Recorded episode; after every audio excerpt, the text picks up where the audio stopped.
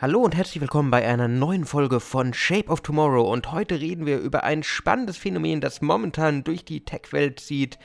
Es kommt zur Verschmelzung von ehemaligen Konkurrenten, die sich einem größeren Ganzen stellen.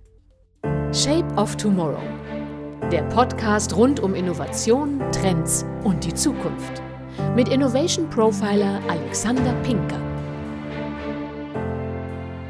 Wenn man an die Tech-Größen aus Silicon Valley und Co. denkt, denkt man immer so ein bisschen, das ist so ein Konkurrenzdenken, so ein Gegeneinander. Man hat so ein bisschen im Kopf noch von Microsoft gegen Apple.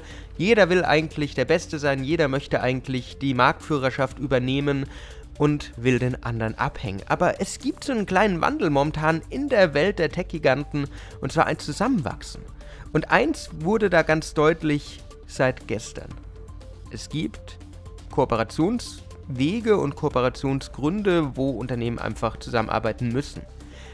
Und ich bleibe ja so ein bisschen immer über die aktuelle äh, Medienlandschaft, ein bisschen über die aktuelle Innovationslandschaft auf dem Laufenden.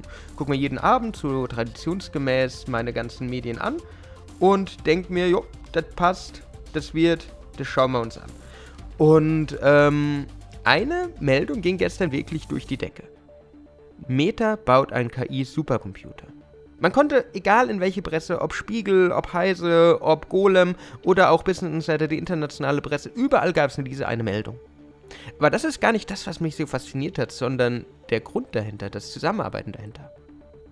Da ist nämlich was ganz Spannendes passiert.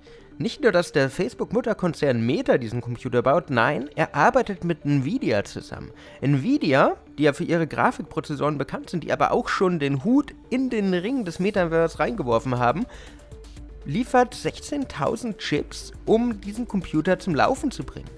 Die Maschine kann dabei echt viel und es ist wirklich ein Quantensprung in dem, was wir von Supercomputern bisher kennen.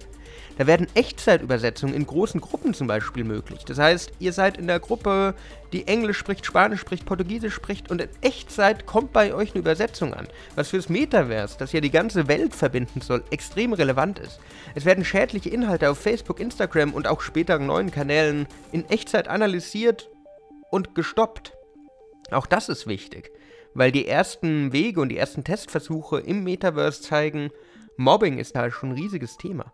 Und vor allen Dingen in dem ganzen Thema Virtual Reality, Augmented Reality, im Verschmelzen aller Werkzeuge, da braucht es auch einen Rechner, eine Rechenplattform, die diese riesigen Wege überhaupt begreifen und erarbeiten kann. Jetzt kann man sagen, das ist alles nichts Neues. Facebook oder Meta arbeitet schon seit 2020 an einem neuen Rechenzentrum. Das für den äh, KI-Forschungscomputer gegründete AI Research Supercluster RSC hat da schon mal gestartet, aber mit der Kooperation mit Nvidia jetzt im Januar diesen Jahres, da kommt noch mal richtig Fahrt drauf. Da kommt noch mal so richtig Power rein, weil dieser Rechner, dieser Supercomputer wird wirklich alles verändern, was wir bisher kennen. Wird Hassnachrichten stoppen, wird dieses Cybermobbing stoppen, und hilft, diese Verschmelzung zwischen der realen Welt und der virtuellen Welt wirklich Realität werden zu lassen. Aber die Meldung mit dem Supercomputer ist eigentlich gar nicht das Spannende, sondern was ich extrem interessant finde, ist, wie Kooperationen zustande kommen. Wie gesagt, Meta und Nvidia sind eigentlich Konkurrenten und trotzdem arbeiten sie jetzt gemeinsam an diesem Supercomputer und das beobachtet man an unterschiedlichsten Stellen auch. Die Tech-Konzerne haben nicht nur ein Eisen im Feuer, sondern setzen auf verschiedene Player. Es gibt jetzt schon Gerüchte und auch Beweise, dass Unternehmen wie Google und Co. zum Beispiel im Metaverse Land gekauft haben. Dass Sandbox und alle anderen, die es momentan gibt, auch von diesen bevölkert werden. Und das macht auch Sinn. Man sollte nicht alles auf eine Karte setzen, sondern muss schon unterschiedliche Wege nehmen, falls das eigene System dann doch nicht das zentrale Erfolgsrezept wird. Aber eins wird dadurch deutlich, dieses Metaverse, dieses Dezentrale, ist etwas, das alle Unternehmen beschäftigt. Weil egal ob Microsoft, Facebook und Co. an der Lösung arbeiten, egal ob ihr in Horizon geht oder in Sandbox und Co., überall sind Länder. Überall sind Unternehmen. Das wird eine ganz neue Art von Markenführung hervorheben. Und das bestätigt nochmal das, was ich auch in vorherigen Folgen von Shape of Tomorrow schon gesagt habe. Man muss sich mit diesem Thema beschäftigen.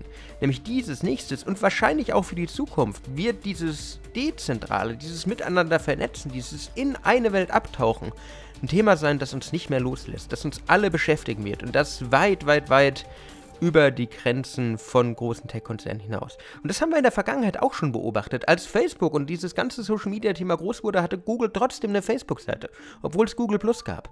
Das heißt, man kann nicht einfach nur auf eins setzen, man muss mit allen Mitteln mitgehen, man lernt auch von der Konkurrenz natürlich, aber das ist zentral. Und daher mein Appell in dieser Folge an euch, liebe Hörerinnen und Hörer, Setzt nicht alles auf eine Karte. Schaut euch an, was im Metaverse momentan möglich ist. Es gibt Wege, in die Horizon Beta-Version reinzukommen. Es gibt Wege, sich auf Sandbox zu bewegen. Ihr könnt zum Beispiel Konzerte dort besuchen. Ihr könnt miteinander interagieren. Ihr könnt euch auch Sachen anschauen wie Artspace. Viele, viele Wege führen momentan ins Metaverse. Und es gibt noch nicht diesen einen Player, diesen einen Gewinner. Aber irgendwann wird es den geben. Und wenn ihr nicht von vornherein dabei seid, dann wird es schwierig, nochmal diese ganzen Versäumnisse dann auch zentral aufzuholen. Das heißt, geht wirklich rein und schaut, was machbar ist.